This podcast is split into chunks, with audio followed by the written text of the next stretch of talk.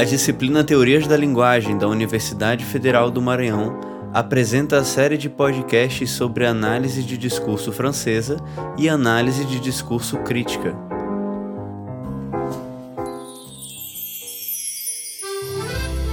Neste primeiro episódio, vamos abordar o tema análise de discurso francesa com enfoque nos conceitos.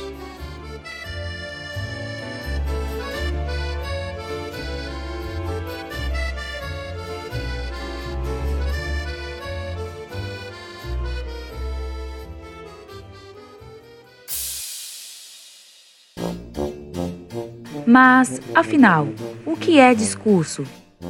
O discurso é a maneira como ocorre a apropriação da linguagem por parte daquele que fala, o sujeito da ação social, levando em consideração o contexto em que tal discurso será veiculado. Então, a análise do discurso, como o próprio nome sugere, estuda o discurso de forma a fazer uma interpretação da produção de sentidos. O professor substituto da Universidade Federal do Piauí, Rafael Rangel Wink, explica um pouco mais sobre a análise de discurso francesa. Para começar, eu acho importante pontuar, mesmo que de forma breve, como a análise de discurso de linha francesa, muitas vezes reconhecida apenas como AD, abreviação dessa corrente discursiva, como ela surge. A dela se inicia nos anos 60 no território francês, num período marcado por intensas lutas, debates políticos, e quem foi o criador dessa perspectiva discursiva foi o Michel Pechet, um filósofo da linguagem que desde então estava preocupado em apontar, verificar e discutir como a ideologia constrói sentidos na sociedade. E essa relação complexa entre linguagem e ideologia é um dos pontos centrais da análise de discurso, como teoria e metodologia para a gente pensar a construção de sentidos na sociedade. A ideia defendida pela análise de discurso é que ao construirmos sentidos sobre temas, questões, instituições, pessoas, grupos sociais, acontecimentos diversos, esse processo de construir sentidos ele é marcado por uma interiorização de ideologias, ideologias que já circulam no social, na cultura, na história. Das abordagens formalistas da linguagem em que estudavam a língua de maneira geral, ou seja, não levando em consideração os fatores extralinguísticos, a análise de discurso francesa surge de maneira a se atentar aos fatores externos da fala, sendo importantíssimo para a significação do discurso sociohistórico. Mas calma, que vamos explicar. Nós podemos analisar um discurso a partir de cinco questionamentos: quem diz, para quem diz, como diz, em que contexto sociohistórico foi dito e qual a ideologia dominante. Essas perguntas são importantes para analisar o discurso por partes tendo a dimensão completa dele e não apenas fora de contexto. A base epistemológica da análise do discurso francesa é constituída em três áreas: a linguística, o marxismo e a psicanálise. Vale destacar também o conceito de condição de produção, que é o contexto em que o discurso está inserido, existindo o contexto restrito, aqui e agora, e o contexto mais amplo, interpelado sócio-histórico e ideologicamente. Essa análise é feita a partir de três tipos de texto: textos de mídias tradicionais, textos autônomos e textos metodológicos. Se liga nesses conceitos. Textos de mídia tradicionais são os textos de jornalismo, publicidade, cinema, etc.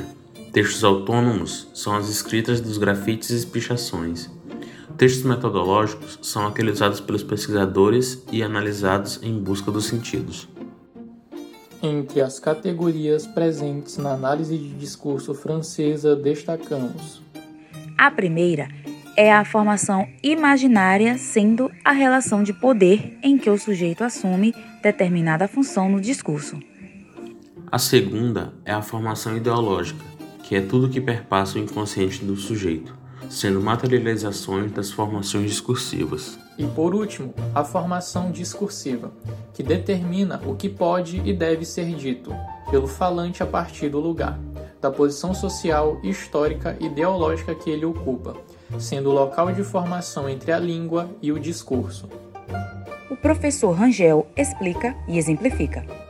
Além dessas noções iniciais na análise de discurso, como ideologia e inconsciente, uma outra noção muito importante nessa perspectiva teórica é o conceito de sujeito. Para D, antes de tudo, Todos nós somos o que? Seres humanos, pessoas, carne e osso, com os nossos traços identitários, com as nossas vivências, com as nossas famílias, enfim, com tudo o que nos constitui como pessoa singular nesse mundo.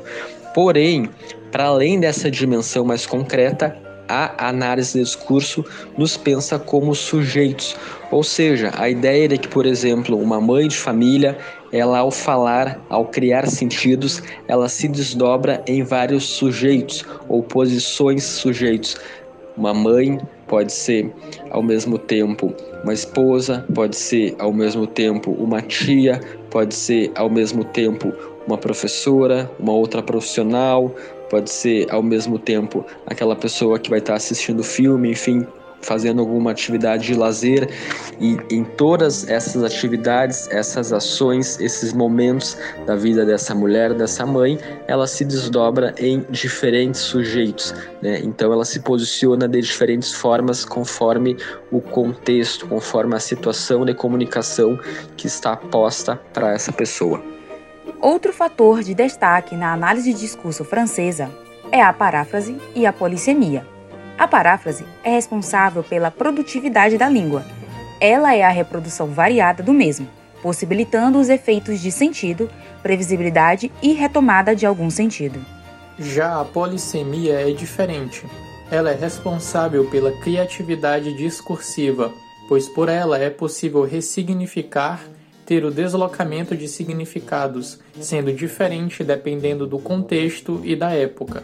O professor acrescenta: Pensar a análise de discurso como método exige que nós façamos o movimento de reconhecer a sua dimensão teórica, ou seja, os traços conceituais que fazem parte dessa perspectiva discursiva. Noções como paráfrase, polissemia, sujeito, imaginário são noções, são conceitos né, teóricos da teoria que nós podemos mobilizar metodologicamente numa análise de discurso. Outros dois conceitos importantes são o esquecimento ideológico e o esquecimento enunciativo. Bem, o esquecimento ideológico é aquele inconsciente. Ocorre quando pensamos que algo que foi dito por nós é original mas nos esquecemos que isto já foi dito por alguém em alguma época. Já o esquecimento enunciativo é semi-inconsciente. Ocorre quando falamos algo e optamos por não falar outra coisa. O professor Rangel Wink conclui. A análise de discurso de linha francesa, ela tem várias possibilidades de abordagem metodológica. As duas principais são a análise de sentidos e a análise de vozes. Essa segunda, análise de vozes, muitas vezes também é chamada análise de sujeitos, porque quando a gente pensa voz, na análise de discurso, nós estamos pensando justamente em como os indivíduos, ao construírem sentidos, se posicionam em sujeitos. O mais importante na análise de discurso, como eu falei no início dessa nossa conversa aqui, é o reconhecimento de que cada conceito, cada noção que vai ser tratada na metodologia do trabalho possui uma dimensão teórica, ou seja, uma questão conceitual. Esse casamento entre teoria e método é o que singulariza a análise de discurso de linha francesa como um dos modos de problematização da linguagem. E aí, está pronto para fazer análises? Obrigado por nos acompanhar, ficamos por aqui. Agradecemos a disposição do professor Rafael Rangel para conversar e somar conosco e a professora da disciplina de Teoria da Linguagem, Nayane Brito, por fazer acontecer este podcast. Este episódio faz parte da série de podcasts sobre análise de discurso francesa e análise de discurso crítica, produzida por acadêmicos da disciplina Teorias da Linguagem, do segundo semestre de 2021 da Universidade Federal do Maranhão. Roteiro: Fernanda Arouxa Luiz Felipe, Marcos Grativol, Matheus de Souza e Raul Monteiro. Locução e edição: Fernanda Aroucha, Luiz Felipe, Marcos Grativol, Matheus de Souza e Raul Monteiro. Coordenação: Professora Nayane Brito.